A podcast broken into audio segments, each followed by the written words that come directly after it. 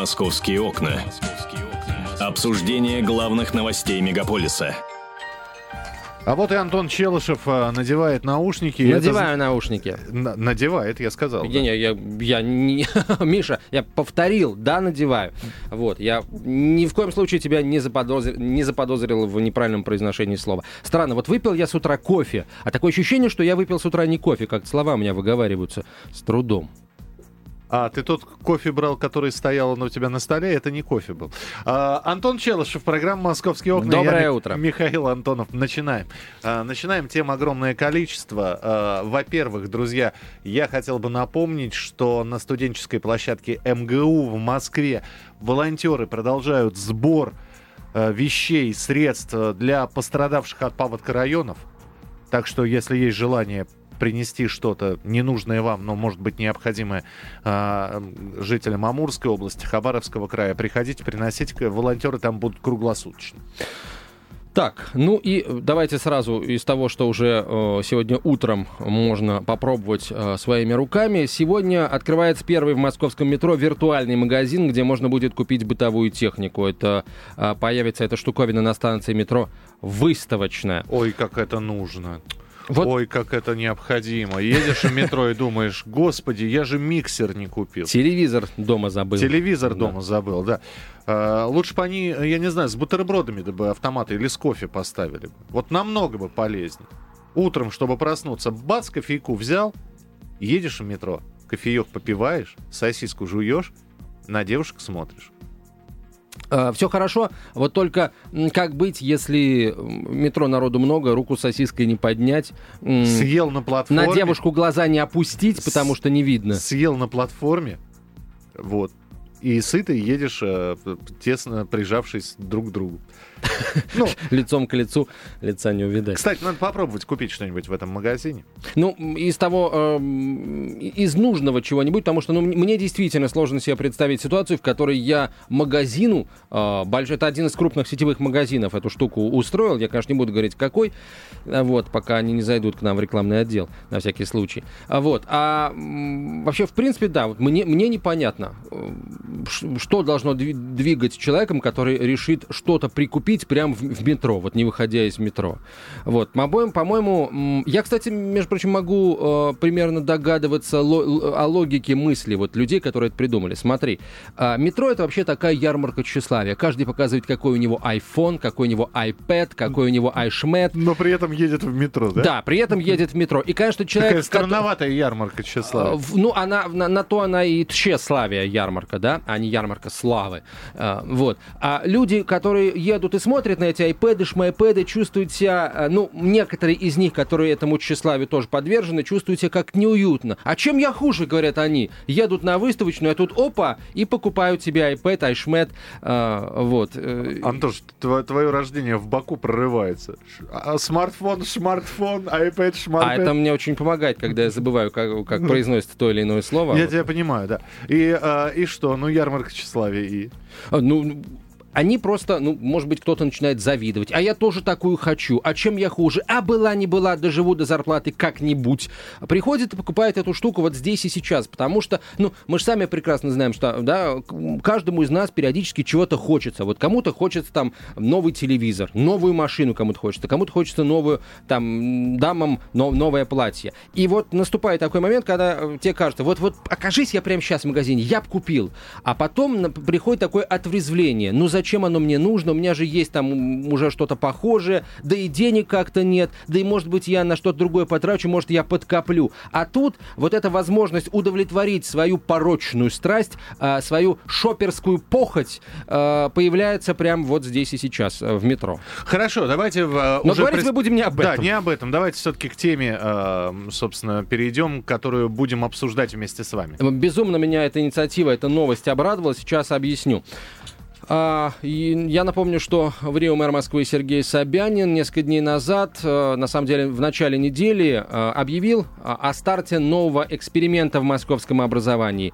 А, в столице с 1 сентября откроется несколько школ для 10-11 классников, которые открываются при э, лучших московских вузах. Ну, в Москве много очень хороших вузов. Вот четыре из них открывают э, свои школы. А что это за вузы такие? Это Высшая школа экономики, это МИФИ, это РГГУ и это МИИ, да, Институт путей сообщения э, бывший.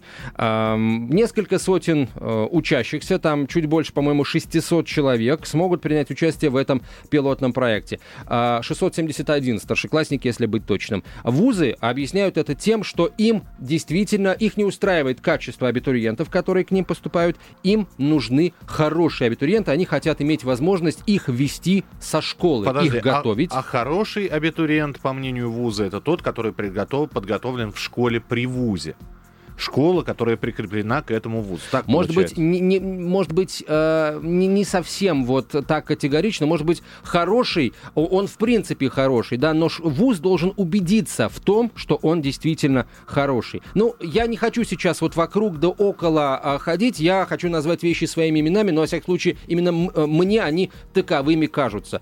Э, мы э, в начале этого лета, в самый разгар э, вступительной кампании в, в московские вузы, вузы, в российские, в принципе, тоже, говорили о том, как московские э, абитуриенты, выпускники 10-11 классов, страдают от э, засилья 100 бальников, которые приезжают из регионов, 100 бальников липовых зачастую. И на самом деле никаких возможностей поставить заслон перед этими самыми 100 бальниками из регионов, э, липовыми в первую очередь, да, 100 бальниками, у э, московских вузов нет. А, и получается, что московские школьники, которые действительно официально честнее всех в России сдают ЕГЭ, оказываются в проигрышном положении, потому что даже если 100-бальник не липовый, ну, не купленный, да, это, э, это сотни баллов, она не купленная, он не покупал пакет с ответами, с контрольно-измерительными материалами, а, может быть так, что в этой школе оценки завышают, например, да, вот, плюс, может быть, э, происходят какие-то там утечки, э, и какую-то часть ответов выпускники школ получают не за деньги, но, тем не менее, вот по, по такой доброте душевной и учителей в этом регионе, и руководства регионального образования, потому что э, качество работы этих самых чиновников от образования в регионах э, зависит, точнее не зависит, а измеряется в том числе и по тому результату, который показывают школьники, э, сдающие ЕГЭ. Короче, я одного не понимаю. Не понимаю я только одного. Смотрите, итак, при вузах будут созданы школы. Да.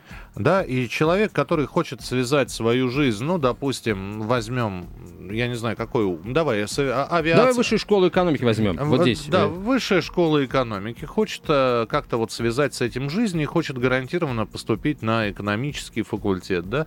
А, он э, заканчивает среднюю школу, не, и... не заканчивает. Он э, доучивается до 9 класса до средней 9... школы, переходит в эту переходит школу. Переходит в эту 10 11 доучивается там. А теперь смотрите, мальчик из города Уссурийска. Всю жизнь мечтал стать экономистом и мечтает попасть в школу, в высшую школу экономики. И действительно, он золотой медалист. Собственными знаниями он э, пробил, пробивает себе дорогу. И вот все он получает в своем родном уссурийске диплом. Но он получает медаль он сдает э, совершенно потрясающий ЕГЭ. Он приезжает с этим дипломом, заходит в высшую школу экономики, а ему говорят, извините, а у нас мест нет, э, несмотря на то, что вы там 100-бальник, 99-бальник, потому что мы набрали своих, которые в нашей школе обучают. Это, вот, вот как? Это такое же может быть? И такое будет наверняка. Ну, Миш, к сожалению, э, таких, э, такие ситуации исключить невозможно, ты прав здесь. Но э, получается, что у столичных властей другого выхода просто нет. Нет, ребятушки, я могу сказать, что есть выход. Давай, если, давай этот выход. Если, если институтское руководство хочет э, себе действительно классных э, в, бывших выпускников школ, классных абитуриентов, ребята, рекруты должны ездить по регионам, выяснять, есть ли у нас талант. Они должны посещать школьные олимпиады городского уровня, э, всероссийского уровня, выискивать тех людей, не просто так, знаете, мы школу откроем, и все, кто в этой школе, они будут поступать в высшую школу экономики. Э, что вы думаете по этому поводу? Хорошо это или плохо? Если рядом с МГУ будет школа при МГУ, и э, 9 и 10 класс будут учиться в этой школе фактически с гарантированным поступлением... Не-не-не, Миш, никто не говорит о гарантированном поступлении. Естественно, естественно, все они будут а, сдавать ЕГЭ. Но преференции у них да, будут Ну какие какие? преференции? Нет, Миш, просто если этот, э, если э, вуз понимает, что этот парень действительно талантливый, да, и он хочет учиться в этом вузе, и об этом парне уже два года как вуз знает и видит, как он, собственно, к этому поступлению идет, плюс он сдает ЕГЭ на 95 баллов. А кто-то приезжает из региона тоже с результатом ЕГЭ в 95 баллов. Вуз берет того, кого он знает. И, на мой взгляд, он имеет на это право. А у нас а, с нами на связи ректор Московского государственного гуманитарного университета имени Шолохова Владимир Нечаев. Владимир Дмитриевич, здравствуйте. Здравствуйте. Как бы вы оценили вот этот вот эксперимент, который стартует в Москве, э, который предполагает открытие при э, пока четырех э, хороших московских вузах, высоко котирующихся в системе российского, в, системе российской высшей школы, вот этих самых школ, средних школ, где абитуриенты будут учиться в 10 и 11 классы? Ну, мне кажется, это очень интересный э, э, опыт. Мы также с департаментом Москвы вели переговоры, и, возможно, со следующего года мы к этому эксперименту присоединимся, хотя там, ну, целый ряд вопросов возникает именно с материально-технической базой, потому что наши корпуса и все это приспособлено все-таки больше под студентов, а не под школьников. Не, не под школьников, да, и там есть моменты. Но в целом, мне кажется, это очень здравая и интересная идея, и, собственно, если мы вспомним российский исторический опыт гимназии, существовали в больших центрах при университетах.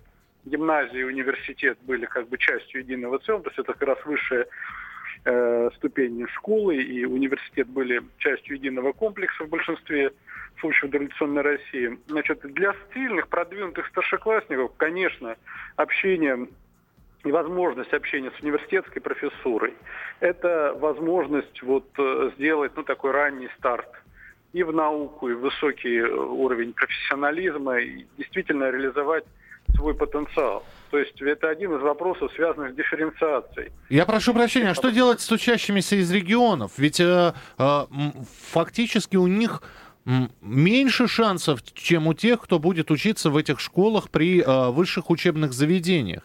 И у них нет возможности после 9 класса взять и перевестись в Москву, а, чтобы доучиться при этой школе, при этом а, в школе, при этом вузе. Это очень непростой вопрос. Но вы знаете, дело в том, что э, мы должны в этом вопросе как бы сразу вот что отделить. Система поступления в наш университет, она более или менее универсальна. Ну, то есть вы на данный момент сдаете ЕГЭ, ну или там, где есть творческий экзамен и творческий экзамен. В ведущих вузах есть еще свои дополнительные экзамены. Поэтому, в принципе, ведущие вузы, у которых есть дополнительные экзамены, они раньше могли ну, каким-то образом регулировать и свой взгляд на то, кто у них должен учиться, ну, в большей степени влиять на этот процесс. Для всех остальных вузов на сегодняшний день учился человек в гимназии или там школе при нем, или не учился, при поступлении не играет решающую роль. Решающую роль играют результаты единого государственного экзамена. Вот. И э, с этой точки зрения, в общем-то, вопросы о том, как человеку из провинции соревноваться с человеком из Москвы, они отпадают. Ну, предъявляешь свои ЕГЭ и, пожалуйста. А тогда см- смысл возникновения этих школ?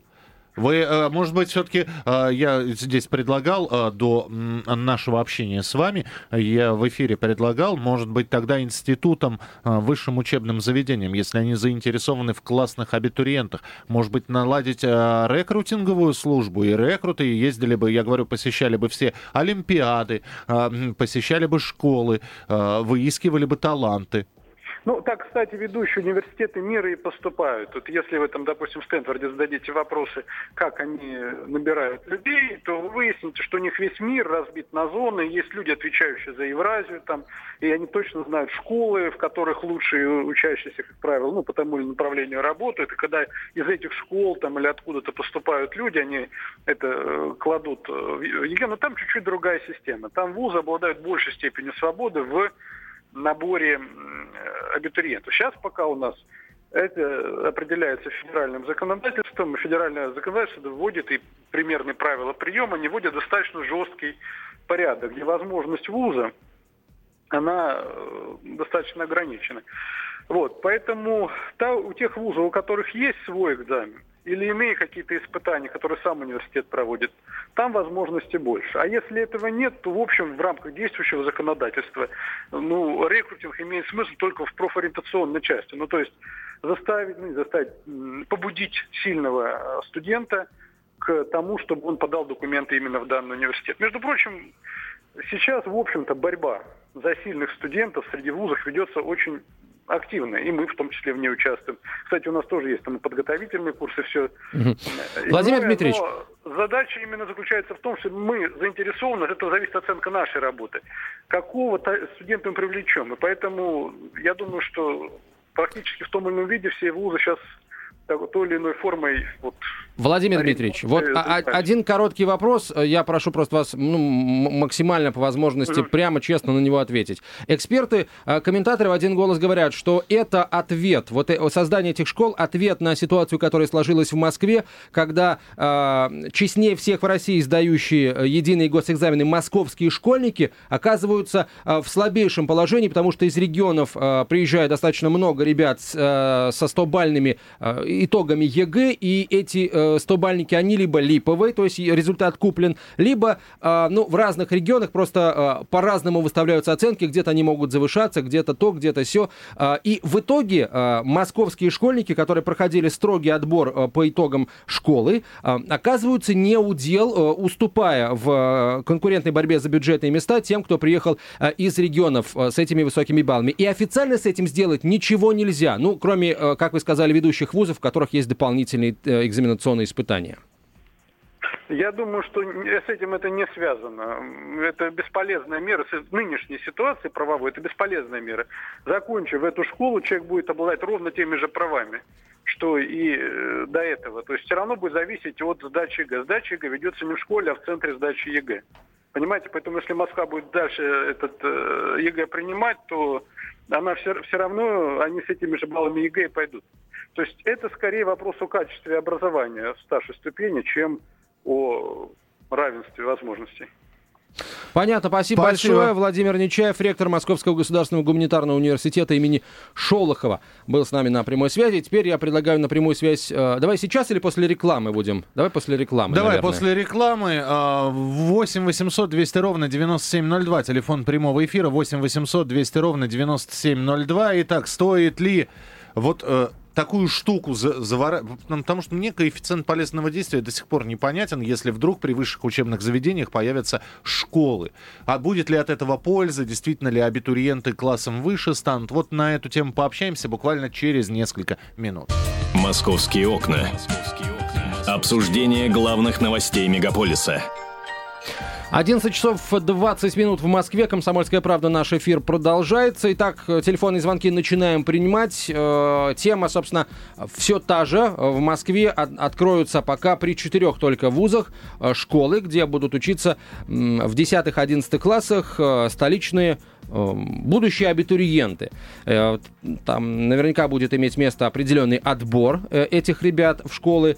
Э, ну и затем, в общем, у вузов появится возможность готовить целенаправленно школьников к поступлению в тот или иной вуз. То есть это официально говорится о том, что несмотря на то, что да, действительно, все сдают ЕГЭ в независимых центрах сдачи ЕГЭ, но при этом цель у этой инициативы одна – подготовить конкретных школьников к учебе в конкретном вузе. 8 800 200 ровно 9702, телефон прямого эфира. Игорь, пожалуйста, здравствуйте. Э, добрый день. Ну, это такая очевидно дискриминационная мера, и я, честно говоря, удивлен, поскольку существуют другие инструменты. Какие? Вот, например, например, МФТИ. Э, но не последний вуз, э, а у него уже существует заочная физико-техническая школа, существует, по-моему, лет 50. Э, и э, окончание этой заочной физико-технической школы э, дает определенное преимущество при поступлении до сих пор, при прочих равных. Поэтому ну, сейчас это на современном уровне, то есть задания рассылаются через электронную почту, там какие-то вебинары и прочее. Но это более э, лояльная к выпускникам откуда-нибудь из периферии норма, потому что интернет-то у всех есть. Ну, пользуйся, вот всем это доступно.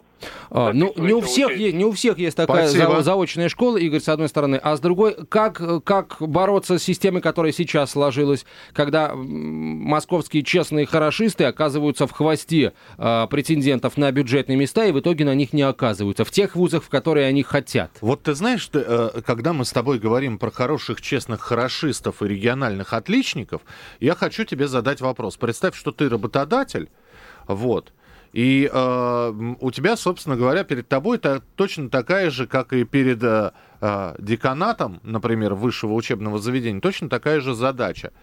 Ты берешь м, такого м, крепкого подмастерья, да, э, но местного, либо ты берешь э, суперпрофессионала, но из другого города. Миш, если я работодатель, я имею все права а, проверить, а, является ли этот, согласно резюме, суперпрофессионал таким уж суперпрофессионалом, и я проверяю. И если он не является, я ему пня под одно место. А по- крепкого подмастерья, которого можно выучить, и который не будет тебе говорить, что я опоздал на работу, потому что я живу а, в Щербинке или в Жуковском, и э, не могу, нет у меня там, условно говоря, родственников или денег, чтобы снять квартиру в Москве, поэтому я буду опаздывать. Мне не нужен такой работник.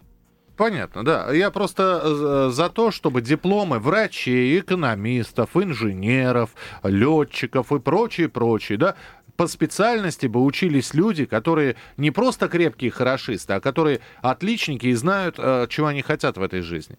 Вот. Мы действительно сейчас э, делаем То, что вот сказал наш слушатель, мы действительно э, сейчас...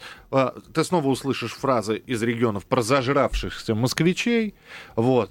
А, и- Слушай, ну не надо. Мы Что? сейчас, э, нас сейчас слышат в Москве, и э, звонки из Москвы, и москвичи говорят, что москвичи называют эту систему дискриминационной. Хотя мне она таково не кажется. Давай, правда, следующий телефонный звонок примем, может быть, Андрей, будет другое мнение. здравствуйте, пожалуйста. Доброе утро. Алло. Андрей. А- Андрей. Доброе утро. Доброе утро. Вы знаете, у меня есть ряд сомнений о том, что, о чем вы рассказали, как бы это не превратилось в обычные курсы подготовки специалистов. А, Ну, не специалистов, а абитуриентов. Вот. Но я бы хотел сказать о том, что проходит вот реформа, и общ- э, оценка идет по общим знаниям, то есть по баллам. Но я хотел бы сказать об американской системе в Соединенных Штатах. Там есть интересный опыт э, узкой специализации. То есть даже в раннем классе, если у тебя проявляется какой-то интерес, и ты пишешь а, какие-то конкурсные работы, ты попадаешь в общую такую университетскую базу. Допустим, это там пятый, даже четвертый класс. И что-то получится у тебя или нет, но тебя ведут. То есть Так. э, тебя отслеживают. И э, ты получаешь ряд преференций к поздним классам, если у тебя идет какое-то вот развитие, да, то ты получаешь, то есть не по спортивным каким-то показателям и не по общим, а имеется в виду, если человек интересует химией, медициной, историкой, историей, если у него есть вот эта линейка а, постоянного интереса, он получает преференции, и этого человека стараются тянуть, чтобы он поступил и получил какие-то льготы а, в... Слушайте, Андрей, но вы сейчас описываете систему, которая как раз вот в Москве с открытием этих школ и начинает реализовываться. Вы Но не, с- знаете, не с возможно, пятого, сейчас, секунду, Андрей, секунду, не с пятого, шестого класса будут теперь вести учеников, хотя бы с десятого, одиннадцатого, но это уже лучше, чем ничего, особенно учитывая тот факт, что а со вы знаете, следующего года а, мне- э, будут поступать не только по результатам ЕГЭ, но и по дополнительным показателям, по портфолио так называемому. Я, я считаю это хорошо. Единственное, если это не превратится, еще раз говорю, будут а, в этой ситуации проводится реформа на западный манер. Здесь все-таки должна быть общая специализация. У нас хорошо давалось в советское время общие знания вообще, я имею в виду даже не по специальности по какой-то, а такие вот э, традиционные, как вот в гимназии было, понимаете, у человека хорошо, общий уровень был хорош. А сейчас все-таки, видно, переходят на профессионализацию. Хорошо, Поэтому- давайте, давайте сделаем так. Итак, сколько у нас э, мест? бюджетных, да, возьмем высшую школу экономики, возьмем МАИ, возьмем МИФИ, э, МГИМО, все что угодно. Сколько у нас бюджетных мест? Допустим, 50. Процентов. Ну, нет, вообще.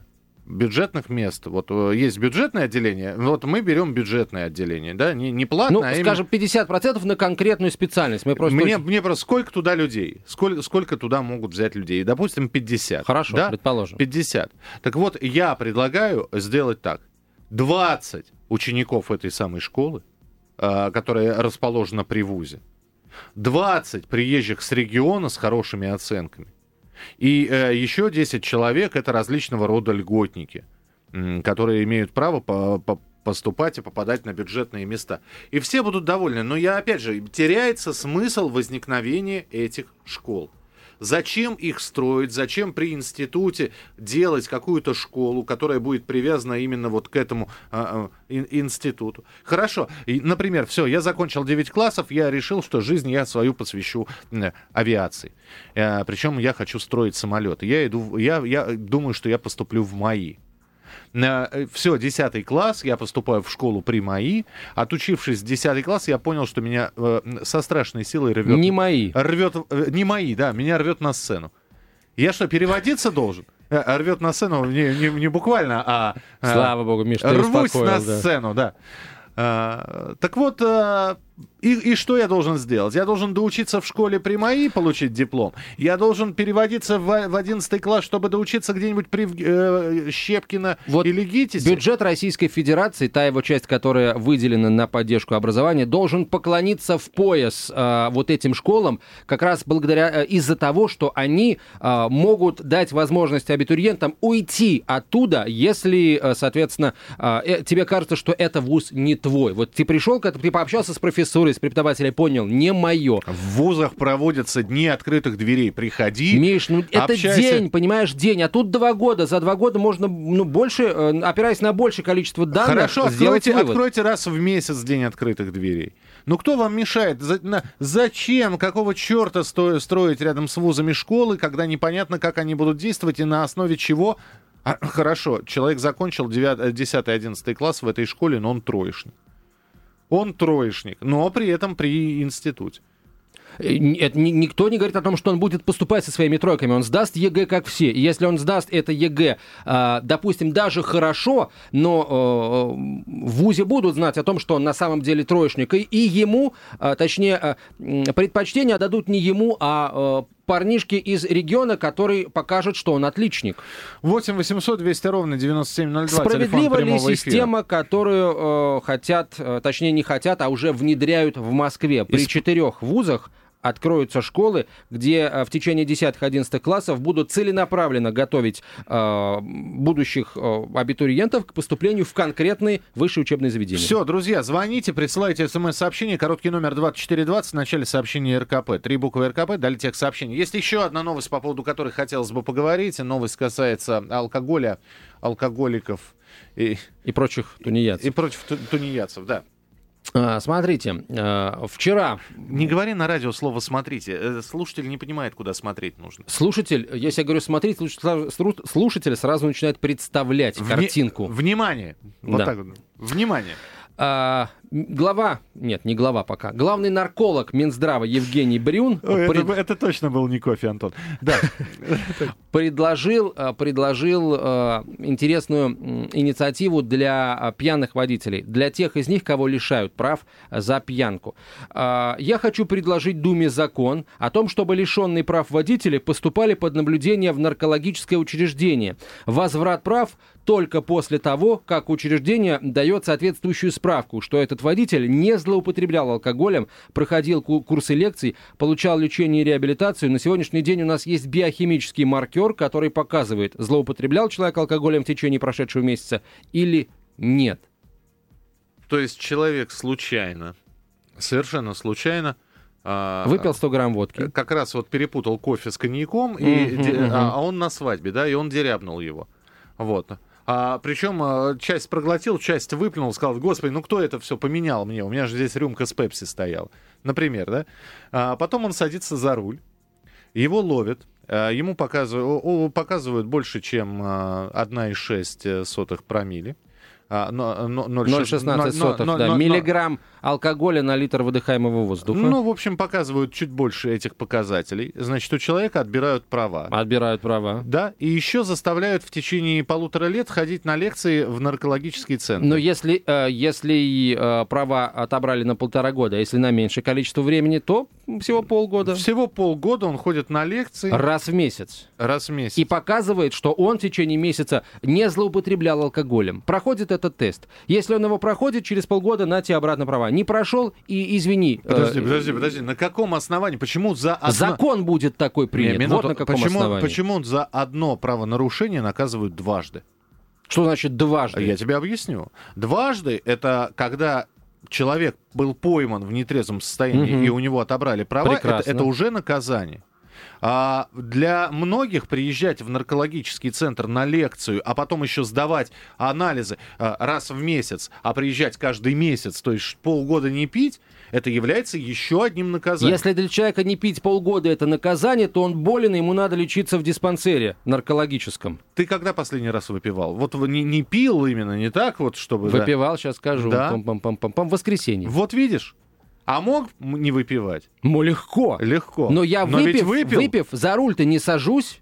Меня ж не ловит никто за пьяную езду. А вот У меня и сеч- прав-то А нет. вот сейчас мы тебя к наркологу отведем, и они, Отведите. Тебе, и они тебе скажут, что в течение месяца ай-яй-яй Антон Челышев употреблял. Нет, нет, нет, не употреблял, а злоупотреблял. Э, Почувствуйте разницу, да? Вот- Злоупотреблял. Вот. Не бутылочку пива по вечерам, А я не знаю, что для а нарколога... до зло- зеленых соплей каждый день. А я не знаю, что для нарколога слово злоупотребление означает. Может быть, для меня это употребление, потому что во мне 100 Есть. 106 килограммов живого веса и крепкое здоровье, и я со спокойной совестью четверть могу выкушать. Понимаешь? А для нарколога это злоупотребление и вообще невменяемое Слушайте, ну состояние. наркологи же умные люди. Это тест, кото- э, разработанный, да, точнее тот, который будет, будет применяться для определения, э, пил ты прошлый месяц или не пил.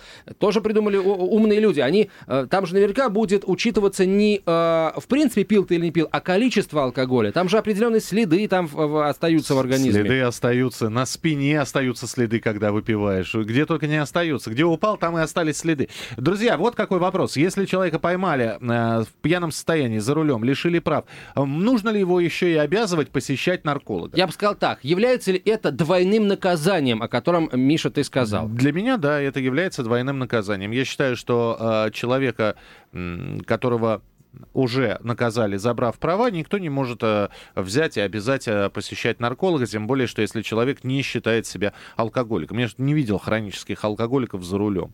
Как правило, многие попадаются по дурости, по скудоумию или по... Так если по ум скудный, если ум скудный, так надо этот ум ему э, помочь, Для этого наполнить. психиатр есть, а не нарколог. 8 800 200 ровно 9702, телефон прямого эфира. 8 800 200 ровно 9702. Все психиатры, как правило, немножко наркологи, и наоборот. Это правда. А, и- итак, нужно ли человеку, у которого отобрали права, еще и отправлять а, на принудительные беседы, Лекции. беседы, лекции, да, в наркологические центры? На мой взгляд, Миш, это не наказание. На мой взгляд, это, это расширение кругозора. Ведь А. он будет тебе новую информацию представлять. Он будет рас- рассказывать, как алкоголь а, пагубно влияет на твой организм. Он тебе расскажет о том, что такое алкоголь дегидрогеназа. А Вот. можно я с женой приду? 8 Пусть 800 она 200 тоже послушает, 200 да, и с детьми. если интересно. 8 800 200 ровно 9702, телефон прямого эфира. Александр, здравствуйте. Да-да, здрасте. Вы знаете, в нашей стране, если раз к наркологу пойдешь, все, у тебя судьба испорчена. Поставить в институт, и все, никакой работы более-менее, никакой справки, все, судьба испорчена. А по поводу пьянства, смотрите, какой случай был. Сидим в деревне с свояком, выпиваем в пятницу. Вот. Выпили, вдруг прибегает сосед с ножом в бочине. Он тоже выпивал там с кем-то и поссорились, и он ему засунул нож в бок. И просят довести в больницу, одна машина в деревне. Вот что делать? Оставлять помирать или везти в больницу, лишиться прав? А скорость, э, скорую вызвать, там полицию вызвать, не- не Деревня. судьба? Деревня. Деревня. деревня. Слушайте, ну если вы можете доехать из деревни до э, больницы, то, наверное... Мы и- пьяные, Они мы пьяны. пьяные, мы выпивали. Спасибо большое. Да, вот А, такое, спасибо. Это Хороший. Россия, сынок. Да. А, самое Ли- главное, это не либо- спросили, либо- что вы сделали Либо, Александр? либо обязательно в компанию. Ну, ну а что, понятно что. Посадили в машину и повезли в больницу. Здесь ответ очевиден. Либо теперь выпивать только в компании с хирургом. Отличная, кстати, идея. Причем хирургу пить не давать. Ну, да, Хирург что должен, так сказать, стоять на стреме. А вдруг, а вдруг что? Не так. Пойдет. Позарастали стежки, дорожки. 8 800 200 ровно 9702, телефон прямого эфира. Андрей, Андрей, здравствуйте. Алло. Андрей. Боже мой. Андрей, Третий раз. Андрей, здравствуйте. Не- Нету Андрея. Георгий, здравствуйте, говорите, пожалуйста. Здравствуйте, добрые люди. И вам. А, Я за то, чтобы э, к наркологу отправляли. Я умеренно пьющий. Мгм. Я водитель по, профи- по профессии. А, Я не позволяю себе садиться за руль э, даже с будуна, если я пил в предыдущий день, потому что это моя работа. Я вижу на дороге ну, достаточное количество пьяных людей. Если человек не дружит с головой, как говорит, он по дурости попал, вот там кого-то пырнули, скорую вызвать можно. Я недавно из Тульской области, из глухой деревни, у них есть телефон, у них есть скорая помощь. Она приезжает. Ну, поздновато там как-то, но она едет. Да не, Даже ну не вопрос. понятно, знаете, когда у Мгм. человека из бока, э, из бока нож торчит, здесь а, дожидаться скорой помощи, когда она доедет, легче действительно самому посадить. Ну, я вас понял, да. То есть вы считаете, что к Ну, наркологу надо если- отправлять, да? Обязательно. И, э, и даже лишать на большее количество времени, чем полтора года. И наблюдать нарколога после выда- выдачи прав обратно, если вернут. Все равно человек должен наблюдаться у нарколога. Потому Спасибо. что может быть рецидив. Спасибо, да. Георгий. Особенно ценно ваше мнение, э, так как вы являетесь, собственно, сами профессиональным водителем. Миш, ну вот у тебя Те- сейчас Тема для пятницы, в эфире говоря. обсуждалась э, история о том, э, вот Наташа Андреасин приходила и рассказала, этот э, э, кап- капитан этого Полесья 11 раз увольнялся за пьянку, 11 раз, и никаких наркологов не посещал. И что? 6 трупов, и хорошо, что только 6, а не вся, все Полесье ко дну пошло. Понимаешь? Ребята, именно поэтому я еще раз говорю. И на это- Булгарии тоже пьяные Это были. вина работодателя. Если вы берете на работу человека, вам никто не мешает позвонить на предыдущее место работы и спросить, а за что был уволен человек, а почему он уж, а что он вообще за человек? Может он, может он э, не человек вообще. Позвоните, возьмите. Раньше были, да, трудовые книжки, да, там была 33 статья увольнение за ра- если работодатель молчит, то за него эту работу должно сделать государство. И поэтому я благодарю Минздрав за эту инициативу. 8 800 200 ровно 9702, телефон прямого эфира. Владимир, здравствуйте. Э, Здравствуйте. Здравствуйте. Я, э, я хотел бы поговорить по поводу вот этого нарколога. Кто этот нарколог будет? Понятно, что у нас страна такая, будем говорить, пьющая.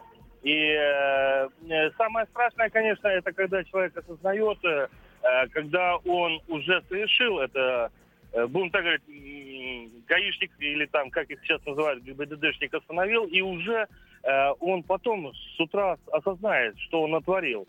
Ну, самое страшное, конечно, еще и жена ему сделает. А что нарколог может сделать? Ай-яй-яй, плохой ты человек или как?